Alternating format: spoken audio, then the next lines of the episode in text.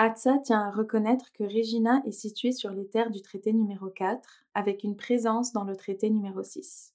Il s'agit des territoires des Nehiyawak, des Anishinabek, des Dakota, des Lakota et des Nakoda, ainsi que de la patrie de la nation métisse, Méchif. Aujourd'hui, ces terres continuent d'être le territoire partagé par de nombreux peuples divers, proches ou lointains. Bienvenidos al podcast Cocina tu bar. Cuisine ton quartier. Cuisine o teu. Cuisiner dans quartier avec nous. Cuisiner quartier. Cucina nel tuo quartiere. Cuisine ton quartier. Ici Annie Roy de Hatza quand l'art passe à l'action. Premièrement à Montréal, puis dans plusieurs communautés francophones du Canada, je suis allée à la rencontre des personnes immigrantes qui ont appris le français ou qui veulent continuer de vivre en français. J'ai parlé à ceux et celles qui les aident à s'installer et aux artistes qui s'en inspirent pour livrer une parole essentielle à notre connaissance mutuelle. Ouvrez votre cœur et vos oreilles, le courage et l'inspiration sont ici au rendez-vous. Bonne rencontre! Oh là là, qu'est-ce que je suis gâtée. J'ai un panel aujourd'hui. Donc, euh, je pourrais dire d'une immigrante de l'intérieur, puisque tu viens de Québec, Marilou, c'est bien ça? Oui. Esperanza de la Colombie, c'est bien ça? Et toi, Fatouma du Congo? Oui. Ah, c'est merveilleux. Hier, j'avais un panel d'hommes du Burundi. Et puis, euh, me voilà avec un panel de femmes internationales. Alors, euh, merci d'être là aujourd'hui avec moi, les filles. Merci à vous. Je vais euh, vraiment commencer par qu'on se présente chacune. Si puede comenzar contigo, uh, Esperanza? Dime, ¿por qué tú eres aquí? Pourquoi es-tu ici? Con mucho gusto. Ah, bueno, yo soy ah, colombienne. Je suis arrivée à cause de la guerre en Colombie.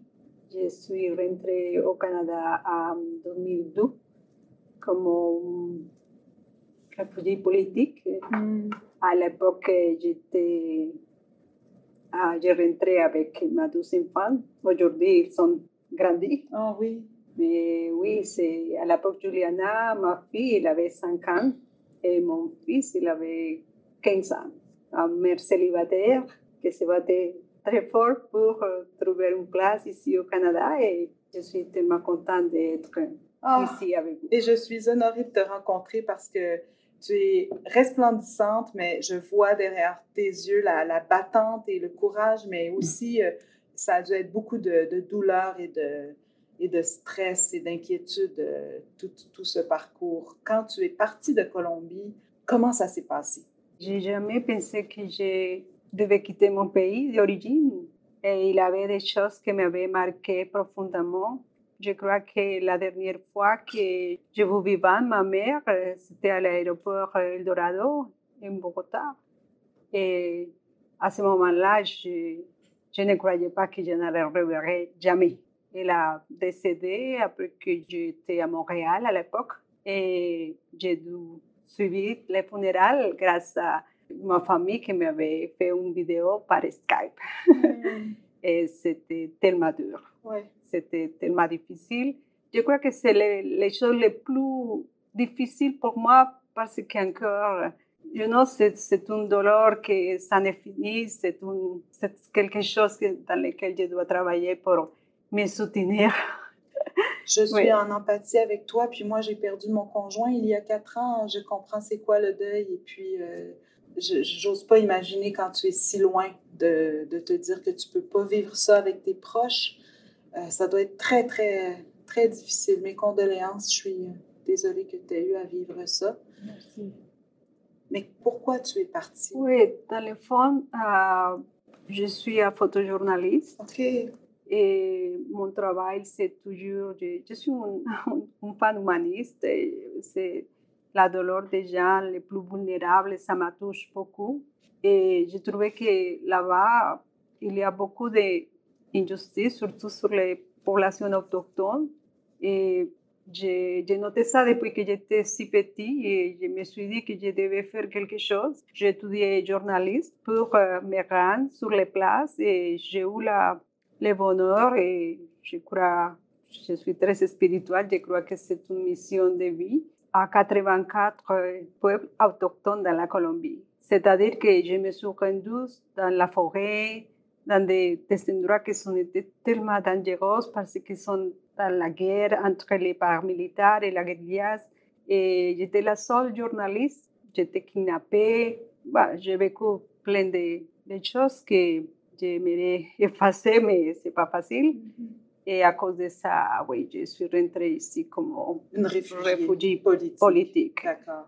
Ça t'a sauvé la vie quelque part? J'ai beaucoup de remerciements et chaque fois que c'est pas beaucoup, euh, j'ai l'opportunité de dire ça. J'ai remercié beaucoup l'Église parce qu'ils nous donnaient la possibilité d'être ici dans les premières années sans payer aucune chose. À Montréal, ça, Ah, non, arrivé j'ai- non, nous, sommes arrivés à Montréal pour une nuit Ah, OK. pour signer des documentations. À- Pour le demain, on était parti à Victoria. Sur l'île de Victoria? Oui, Oui. sur l'île de Victoria. Oui, c'est Oui. ça. Au début, c'était là En- que tu, que tu la- as la commencé ton ouais. parcours canadien Ouais. comme réfugié. Oui, apprendre l'anglais.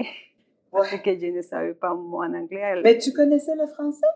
non, Non, plus. Wow! Non. c'est extraordinaire. On va y revenir donc à ça, ce qui me permet euh, de parler de notre euh, réfugié de l'intérieur.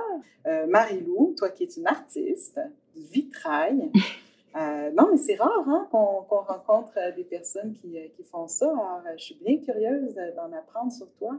Euh, oui, ben, je suis réfugiée de l'intérieur. Comme dit Euh, Jerry Boulet, là, c'est pour euh, paraphraser notre Jerry national. je viens du Québec. Ça fait quatre ans que je suis en Saskatchewan. Oui. Puis ça fait tout juste euh, 4-5 ans que je suis au courant qu'il y a des communautés francophones à l'extérieur du Québec. OK. Euh, c'est pas quelque chose que à l'école on a, on a au Québec j'ai appris. On, n'avait aucun nom, on n'apprend pas du tout. En tout cas, moi j'ai pas du, j'apprenais pas du tout ça. C'est ça. Et c'est comme un peu euh, par hasard qu'à un moment donné, j'ai vu euh, des offres d'emploi pour travailler dans l'Ouest en, en francophonie. Et maintenant, je me sens, euh, je me sens vraiment chanceuse. Puis j'en apprends comme à tous les jours. Puis sur l'histoire des francophones dans l'Ouest canadien et tout. Euh, oui, je me sens vraiment euh, chanceuse de pouvoir vivre ça. Je partage avec mes amis, ma famille qui sont encore au Québec. J'aimerais ça qu'ils puissent vivre ça aussi. Qu'est-ce que tu trouves qui est différent du fait de vivre en français à l'extérieur du Québec? C'est quoi qui t'enrichit comme ça ou que, que t'aimes tant? Je pense que, en fait, quand c'est des petites communautés, je travaille beaucoup dans le communautaire, on porte plusieurs chapeaux, donc on peut toucher à beaucoup de choses, euh, comme j'ai touché au, au journalisme, organiser des événements dans la francophonie.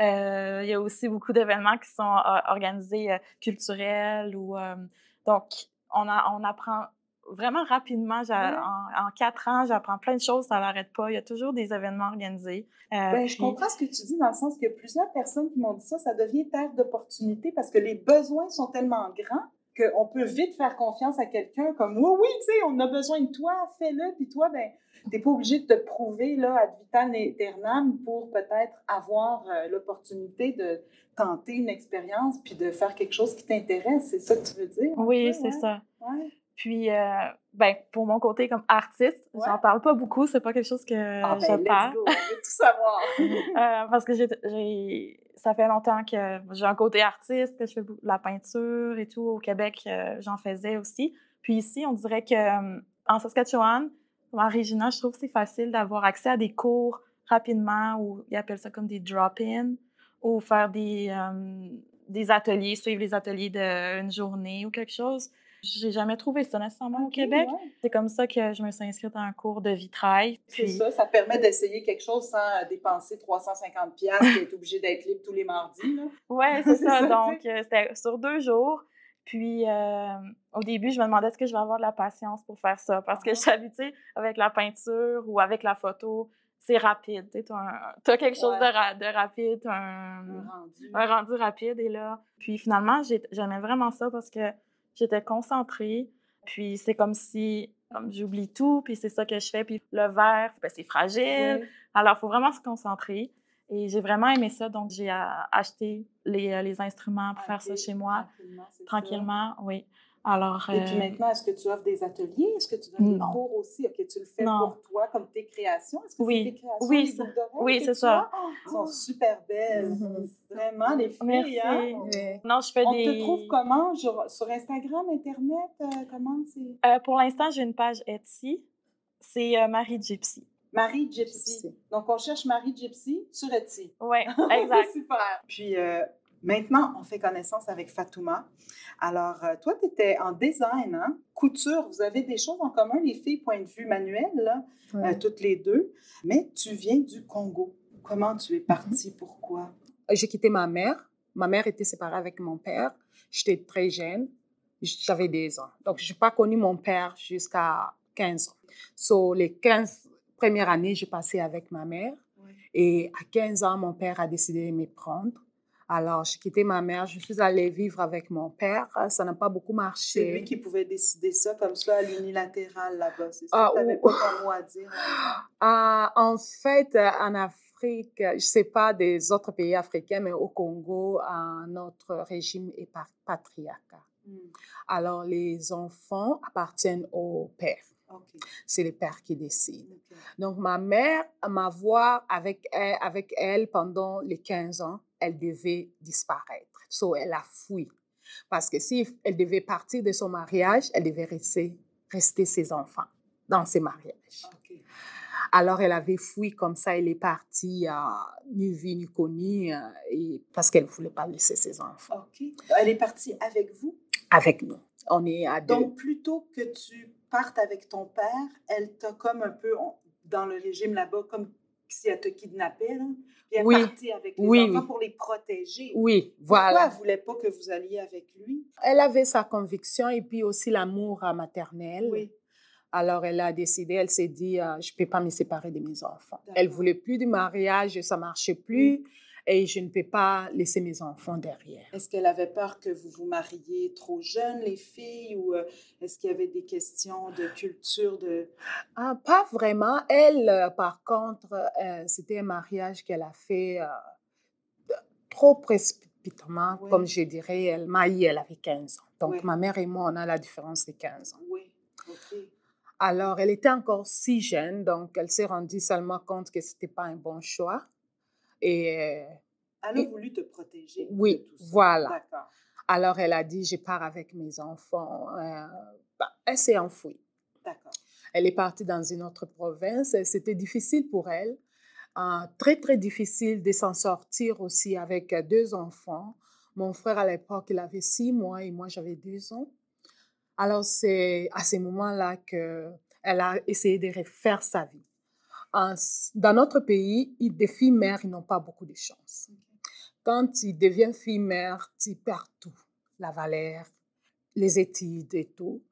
Alors, avec le peu qu'elle avait, elle a essayé quand même de nous élever jusqu'à l'âge, euh, jusqu'à ce que j'avais euh, 15 ans et mon frère avait, quin- avait 13. Elle est rentrée en contact avec mon père et puis mon père décida de nous prendre.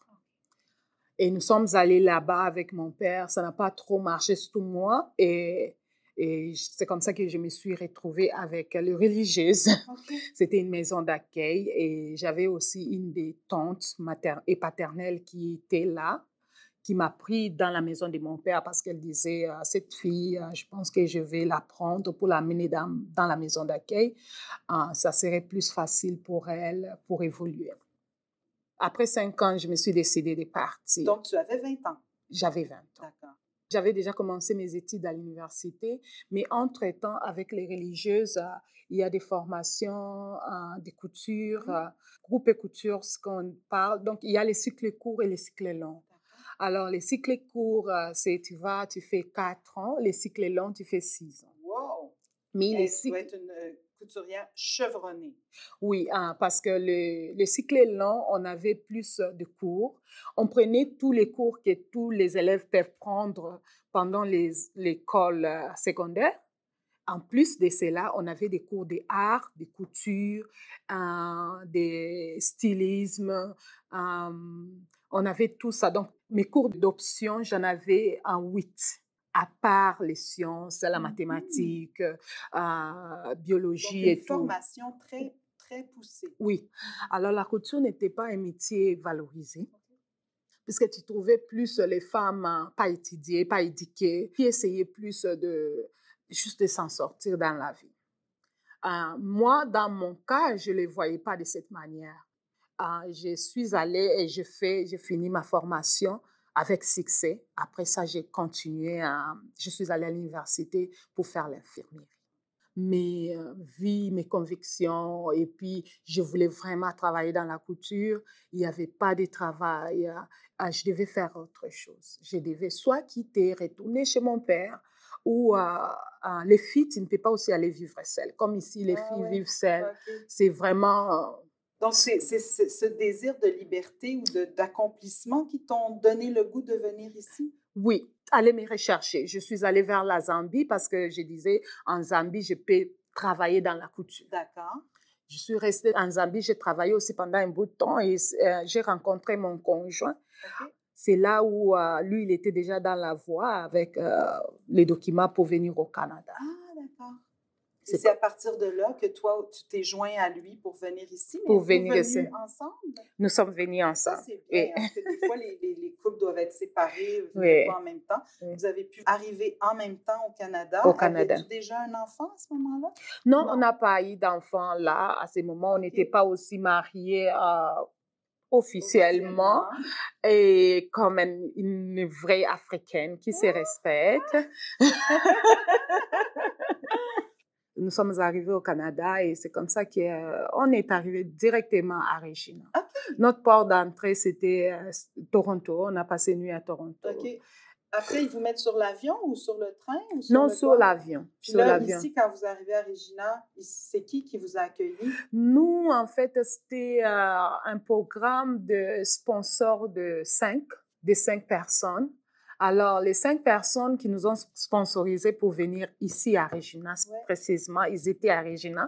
Donc, j'avais un de mes cousins qui était ici à Regina et j'avais euh, des gens que je ne connaissais pas qui étaient alliés avec lui pour euh, me constituer, pour nous constituer un Donc, vous dossier. avez besoin d'un montant d'argent pour s'assurer qu'au début, vous êtes correct, vous avez un lieu de vie, tout ça. Mais au niveau travail, comment ça s'est passé au début? En fait, nous, nous sommes arrivés à Regina avec rien. Nous sommes arrivés chez une dame euh, saskatchewanaise, très Mhm. gentille. euh, je pense qu'on a passé deux mois chez elle. Ouais. Mais pendant que nous sommes là, c'est comme... Moi, comme j'ai dit, j'ai quitté ma mère à 15 ans. C'est à 15 ans que je me suis détachée vraiment des choses euh, ou de personnes. euh, Je n'étais pas la personne qui était plus très, très sensible, en fait. n'importe quoi et n'importe comment, s'il faut que je m'en sorte, je dois m'en sortir. Mais on sent que c'est un traumatisme. C'est encore euh, vif en toi. Oui, à ces moments-là, c'était dur. hein. C'était très difficile parce que j'ai vécu ça seule, en fait. Les gens qui étaient autour de moi ne, ne voulaient pas sentir ça, ne voulaient pas comprendre que moi, je vivais une douleur. Je n'avais même pas droit à pleurer, en fait. Mais il y avait des moments où je m'enfermais. Ouais. Hum, Mais je comprends aussi Mhm. que des fois, sur le coup, hein, des traumatismes, on est Mhm. obligé de faire face. Puis c'est plus tard dans la vie qu'on est capable de regarder ce qui s'est passé puis de faire. oui, oui, C'est effrayant. oui. J'ai vécu ça. j'ai- Mhm. C'est très dur à, oui. à imaginer. Est-ce que tu as des enfants maintenant? Oui, maintenant, j'ai trois enfants. Filles, garçons? Un, deux garçons et une fille. Un D'accord. 14, euh, mon aîné, et 11, et puis 8 ans. Es-tu contente qu'ils soient nés ici? Oui, oui, je suis vraiment très contente. Comme tu l'as dit, moi, j'ai subi un traumatisme d'enfance que je n'aimerais pas mes enfants qui puissent subir. Alors, euh, ce qui fait que pour eux, être nés ici, et même ils ne savent pas, ils ne réalisent pas ça, mais l'effet d'être dans une maison, il y a une- un père, il y a une mère, il y a les enfants. J'ai dit ça, c'est un privilège. T'as pas peur Oui. de te les faire enlever. Mhm. Est-ce qu'ils connaissent ton histoire, tes enfants? De temps en temps, on en parle. C'est vrai que c'est difficile. euh, Esperanza, tu vis peut-être ça aussi, hein, le décalage avec les enfants. Vous avez vécu quelque chose qui est difficile à transmettre, à expliquer, puis c'est pas leur vie à eux. Est-ce que tu es partie avec tes enfants quand même? Alors, ils, Oui. ils avaient quel âge à cette époque? 5 ans, ma fille, et 15 ans, mon fils. Quand même, 15 ans, ton fils, il devait quand même se rendre compte euh, Oui. du danger. Oui, oui, spécialement mon fils, mais les deux. Il avait beaucoup de la violence que j'ai et euh, il y a quelque chose qu'ils ont retenu, euh, c'est quand les motos il vient très proche de nous, il commence à crier. Maman, il va nous tuer, il va nous tuer. OK. Ça, ça c'est très... Encore. Encore, c'est très dur pour moi. Oui. Et ça m'avait coûté plusieurs de thérapie. Vraiment, on jamais, jamais fait de thérapie, mais j'essayais de leur donner la confiance que nous sommes maintenant dans notre pays, que nous sommes bien ici, que nous sommes bien installés, que- qu'il n'y a pas de danger. Mais, mais ça ne fonctionne pas dans le cerveau des enfants ou des personnes. C'est pas dire oubliez ça et le trauma va finir. Non, il y a des fois quelque chose qui arrive à une chanson, euh, quelque chose inaperçu, un, Un bruit. et un bruit, et on commence à se sentir avec la panique. Et. Oui, tous les trois, on a des, Des moments comme des- ça. des moments, c'est un peu dur de dire, ah, mais j'ai les mots c'est correct, des maladies mentales, c'est pas la schizophrénie, mais toujours la, la sensation que, que, personne peut nous tuer, que nous Ouais. peut nous tuer ou qu'on était en danger. C'est c'est toujours la sensation qu'on est toujours en danger. Ça, ça c'est très dur à, à, à enlever, ouais, c'est ça. Oui. Mais ici, tu es dans ta maison? Oui, maintenant, bon, la, la situation c'est tellement Oui. différente. Vas-y, c'est quoi la situation? C'est une histoire intéressante parce que mon fils, euh, il a fini à ses études à McGill. Et après il était à c'est la université où les enfants de la princesse Diana ont étudié en Scotland. Et après il aimait vraiment payer tout de suite la dette des études. Et il a trouvé un travail qui lui avait permis de voyager par tous les pays. Et une journée, il était arrivé ici à Regina et il appelait à, à son sœur. Elle dit Je suis ici à Regina, mais je ne sais pas ce que je dois faire ici. Il y a deux activités et j'aimerais faire des sports, mais ici la danse aussi. Et Juliana dit Fais la danse, fais la danse. Et il était à l'activité de danse que c'était à l'université de Regina. Et à ce moment-là, elle, a- elle avait fait la, la connaissance de la personne qui aujourd'hui c'est son épouse. Oh. Elle est ici, c'est Saskatchewan, une belle femme. Et, et c'est à partir de ça qu'ils sont installés un, un peu ici. Après, ils sont déménagés à Ottawa. Après, ils sont revenus encore. Et finalement, ils, ils ont pris la décision de commencer une vie en famille, de, le mariage, tout ça.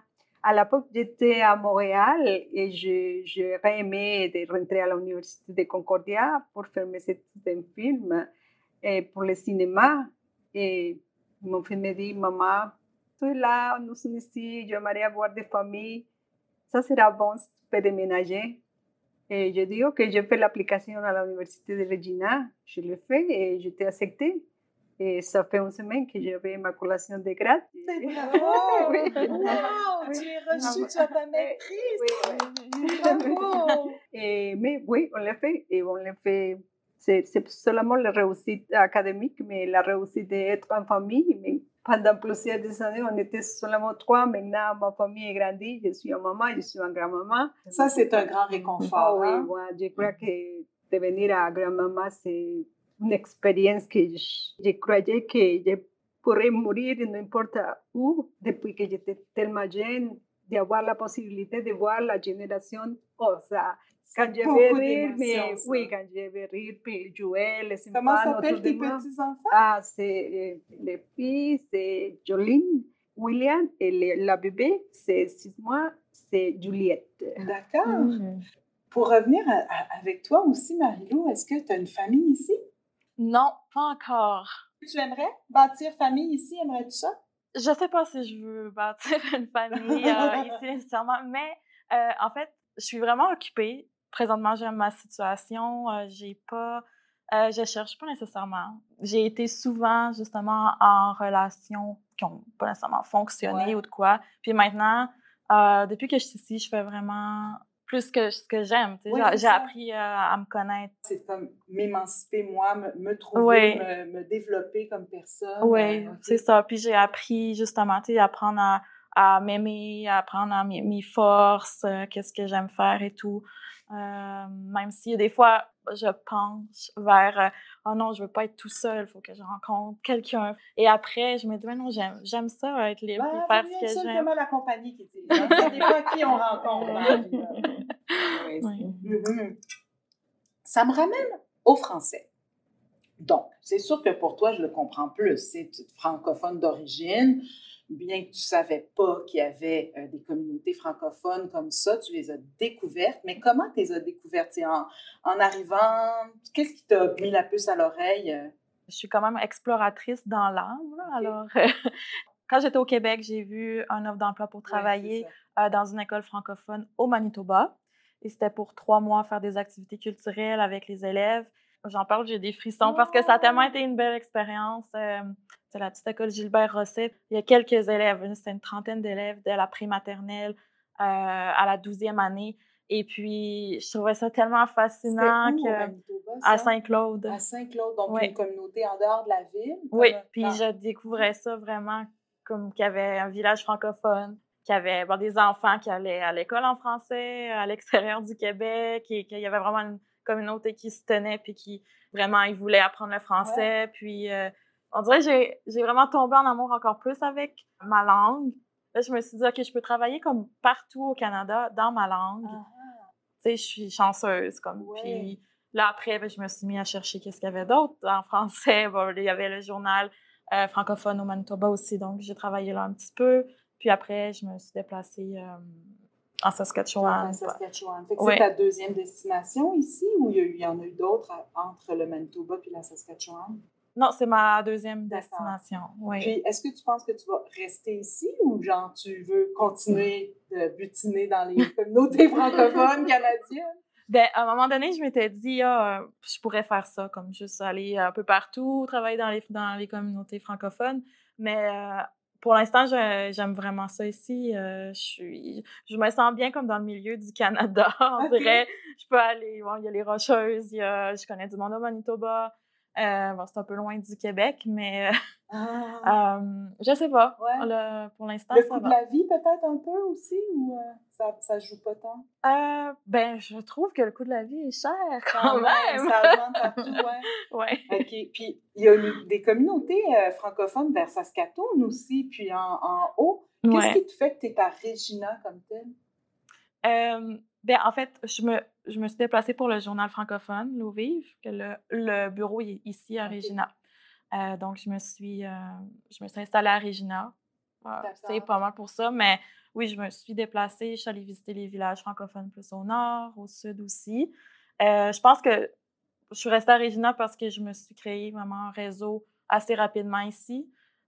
puis quand même, c'est toujours un, stress de, déménager puis de, de s'installer. Donc, une fois que le réseau est créé, je pense que j'avais pas nécessairement le goût encore de, de, de, me déplacer. Oui. Puis si tu euh, avais des conseils à, à, nos, euh, à nos collègues ici de communautés francophones à découvrir ailleurs en, Saskatchewan, tu leur dirais d'aller où voir? Ben, je pense que ça dépend du, euh, des, des, affinités ou ce que ils ont le goût de faire, comme Saskatoon, ben, tu as la ville et tout. Prince, ben, Prince, Albert qui est plus au nord, c'est peut-être plus nature, des lacs. Ouais, peut-être euh, Saskatoon, parce que la communauté est un petit peu plus grande. Euh, sinon, je pense peut-être parce qu'il y a des il y a quand même des Françaisquois vraiment d'origine, que c'est, parce qu'il y a beaucoup de dans le Françaisquois immigration de plus en plus. Euh, il y a des Françaisquois d'origine, peut-être à Zenon Park, le village de Zenon Park, qui est vraiment un village actif là, de Françaisquois d'origine, qui se battent pour leur langue depuis vraiment Super. Depuis toujours. On pourrait aller à Zénon Park cet été peut-être. Qu'est-ce qui t'a amené vers le français, Esperanza? Ah oui, c'est une histoire d'amour pour mes enfants. Toutes mes histoires se sont parties pour les enfants. Pour mes enfants. Et on habitait à Victoria, bien installé, mais mon fils, il rêvait, avait l'idée de devenir un étudiant à McGill. Ça, j'ai appris à ce moment-là qu'on habite à Canada et on que c'est un seul pays, mais non. On a vraiment deux pays ici. Si on déménage de ici, si mon enfant déménage tout seul de Victoria, de la Colombie-Britannique, à Montréal, elle doit payer comme une étrangère, tellement cher, un étudiant international. C'est sûr que notre budget, ce n'est pas pour ça. Mais on a la façon comment on pourrait les supporter pour achever son rêve et dit, OK, on va déménager de la Colombie-Britannique à Montréal et on va obtenir la carte de Québec. D'accord. Et à partir de ça, il pourrait devenir une étudiante Québécois. québécoise. D'accord. Ça, c'est Le grand parcours. le grand parcours. Écoute, ça prend de la vision, hein. Faut Oui, voir ça de oui. longue date. Et oui, c'est ça. On arrivait, on ne pourrait pas arriver tout de suite à Montréal parce que c'était tellement coûteux pour les loyers, pour tout ça. On a déménagé à Sherbrooke, et proche à l'université de Sherbrooke. Et c'est à partir de là qu'on a pris les cours de francisation. Et à partir de ça, après, on a déménagé à Montréal et mon fils a réalisé son rêve de devenir euh, gradué de, de l'université de McGill. Quelle euh, option déjà? Dans l'économie, En économie? oui. OK. Et le français, pour moi, pas seulement le français, mais toutes les langues, euh, j'ai un- je crois que les, si on a vraiment un respect pour une culture, ça c'est très intéressant de faire l'effort d'apprendre la langue. Parce que c'est la façon de, de vraiment d'avoir une intégration sincère. Si tu peux comprendre ce que la personne aimerait dire. Et moi, je sais que j'ai, au début, j'essayais de me communiquer, je sais pas, et ça c'est très difficile.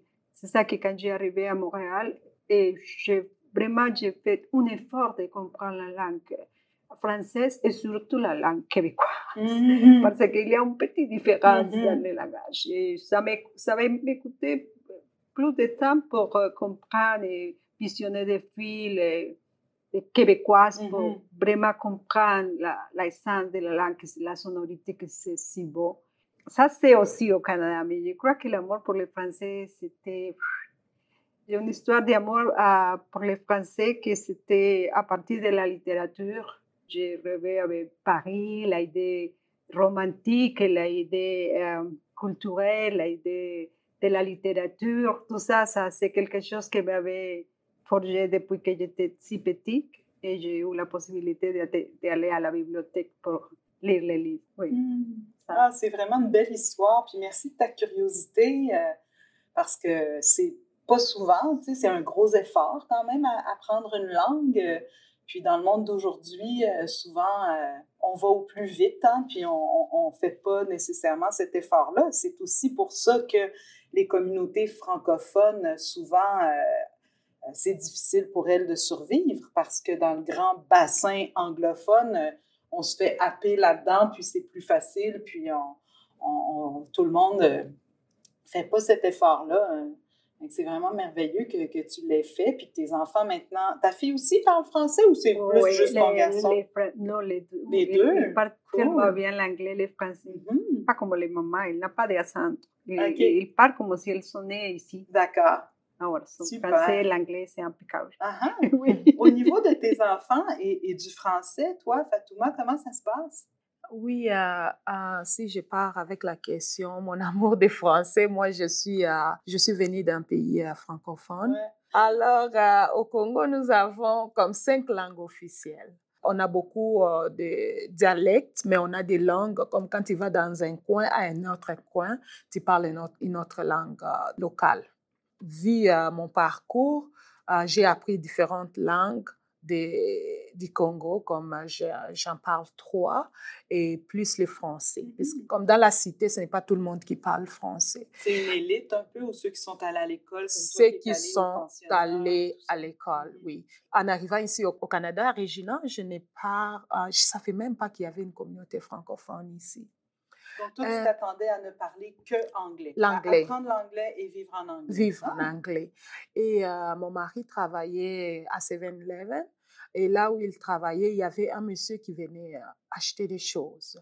Et chaque fois qu'il venait, il a compris l'accent et chaque fois, il a compris que mon mari parlait français. il a commencé à lui parler en français.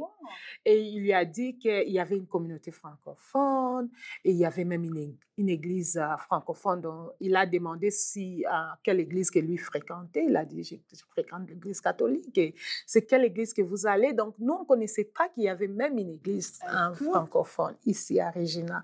Alors, c'est comme ça qu'il est venu m'en parler et nous avons décidé d'aller à l'église Saint-Jean-Baptiste on était surpris de trouver la communauté et les mondes qui étaient là et puis comment accueillants ils étaient en nous voyant. Je ne sais pas, à l'époque, nous, nous sommes arrivés ici à Regina en 2007, début 2007. Alors, il n'y avait pas beaucoup, beaucoup de, des Africains et surtout à l'église, il y avait seulement une famille africaine. Donc, notre arrivée à l'église était visible. Et après l'église. C'est ton impression. Hein? Oui. Alors après l'église, bah, il y avait des gens qui, qui voulaient nous parler, savoir. Et on était déjà ici pour un an et on ne connaissait pas la communauté. Ils étaient surpris. On a eu beaucoup d'invitations et des gens qui étaient intéressés à nous.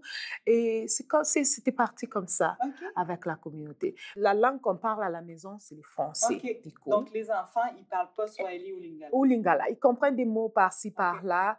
On avait décidé de les amener à l'école francophone. Bien qu'ils parlent plus l'anglais puisque dans la cité, hein, c'est plus l'anglais, mais ils partent tous à l'école francophone. Donc, le, français, c'est dans la maison, puis l'académique, à l'intérieur des murs de la classe. Oui. Puis leur vie, un peu de tous les jours, c'est en anglais. C'est en anglais, oui. Puis l'espagnol, est-ce que vous parlez en espagnol non, à la ah, maison, mais euh, non, avec les petits chez enfants? moi, mais c'est pas toujours en espagnol. Oui, mais les petits enfants. Non, anglais, Ah. anglais, français, espagnol. Et les petits enfants, ils vont à l'école en français. Oui. Ouais, Puis est-ce qu'ils parlent espagnol avec grand-maman? ouais, OK. toujours. Toujours, Mm, OK. oui. Toujours, avec moi, c'est toujours l'espagnol. D'accord, Oui. super. Ouais. Fait qu'ils vont être trilingues. euh, Oui, j'ai fait la même chose avec mes petits enfants que j'ai fait avec euh, mes enfants. mhm. Mes enfants jamais ont perdu l'espagnol. OK. Non, Formidable. jamais. Je crois que c'est une réussite de, de laquelle je me sens très fière. Mhm. Parce qu'après trois mois, ils parlaient l'anglais. J'ai fait l'effort chaque jour quand ma fille arrivait. Oh, ma professeure, ah, she's wonderful. Oh, tu profesora es muy linda. Ah, qué bueno. OK, c'est ça. Mot à mot, phrase à phrase. Oui. Toujours, tous les jours. OK. C'est comme ça que ça s'opère là, d'une manière concrète. Oui, tu oui. répètes ce qu'elle vient de dire en espagnol, donc elle comprend les mots. Oui. Et comme ça, il jamais, jamais perdu l'espagnol. Écoutes-tu beaucoup les nouvelles de la Colombie encore? Est-ce que tu t'intéresses encore beaucoup à la Colombie? Est-ce que tu leur parles beaucoup de la Colombie? Ou, euh, Et oui, je crois que j'ai toujours dit que euh, la culture, ça commence pour la cuisine. À propos de la cuisine du quartier, parler de ça. oui, toujours que je prépare de la cuisine colombienne. Qu'est-ce qu'on mange? C'est quoi? C'est quoi? Dis les mots, la-. Les soupes Oui. de la Colombie. Maintenant, on, a, on peut réussir à trouver tous les ingrédients ici parce qu'il y a la tienda latina. Et on peut acheter pour faire el ajiaco colombiano, Ok. que c'est une soupe très délicieuse. Les riz, et les, plein de trucs. On peut faire n'importe quoi. Ok. Et, et surtout, je crois que comme à l'Afrique, comme au Québec, c'est les mêmes ingrédients, mais on les donne la touche. Oui, c'est ça. Même, même je suis arrivée de Québec et j'ai fait la poutine et je Colombienne. à la colombienne. C'est quoi tu mets dedans? J'aimerais ça savoir. c'est- toujours presque la même, mais c'est la sauce OK. qui est un, un petit différente parce qu'on on, on, on utilise des épices ah, un peu différentes. OK. Mais ouais, Ça sera Ça, pas barbecue. Ça va être plus. ba- ba- oui, le barbecue, c'est présent, parce- mais c'est un petit plus ah, la couleur qui change. le Parce qu'on rouge. yeah, parce qu'on utilise beaucoup de, je sais pas, de, de, de, de- des épicés qui sont tellement rouges OK. que viennent avec un... Et ça doit être plus piquant, non? Que Ouais. nous? À l'occasion. Ouais. Elle dit à l'occasion. Aimes-tu la poutine, toi, Fatouma? Oui, oui. Quand même, hein, on Quand s'en même. sort pas. T'aimes-tu toujours la poutine ou pas de temps? Oui, bien Oui. sûr. J'essaie de me trouver un, dé- un défi de trouver la meilleure poutine en Saskatchewan. C'est vrai. Il y a des, il y a des épiceries, j'ai trouvé des, du fromage en grains du Ok. Québec. Mais tu iras manger de la poutine chez Esperanza? Oui, Ah, oui. Les pâtés chinois. Oh, Ah oui? Très formule.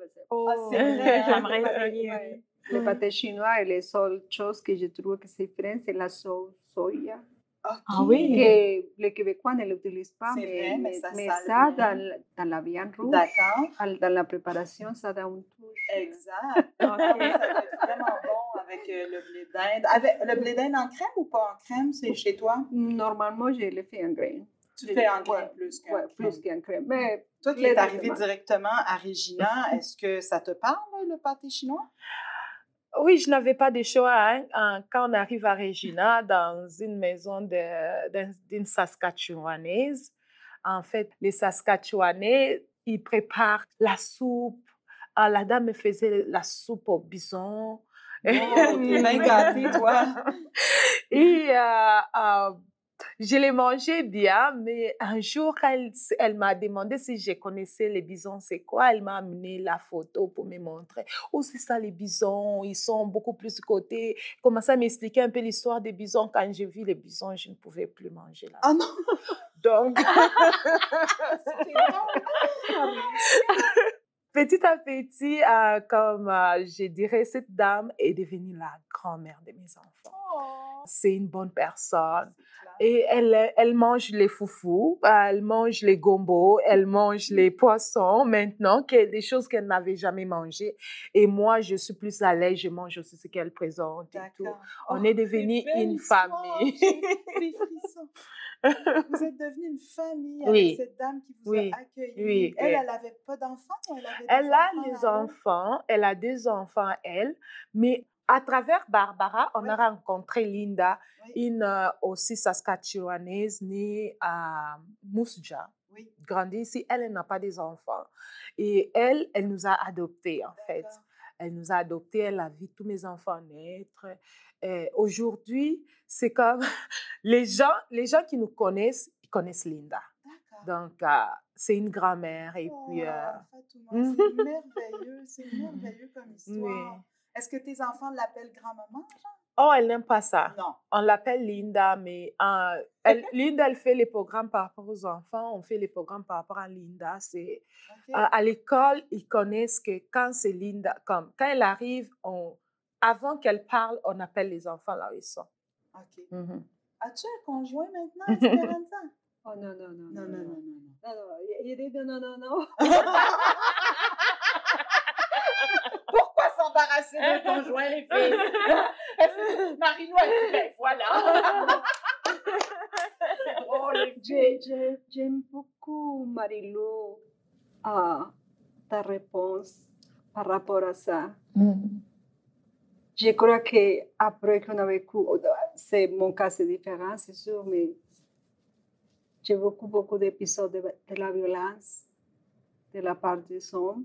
Et maintenant, je me trouve dans un moment que je me sens que je peux payer tout seul mon appartement.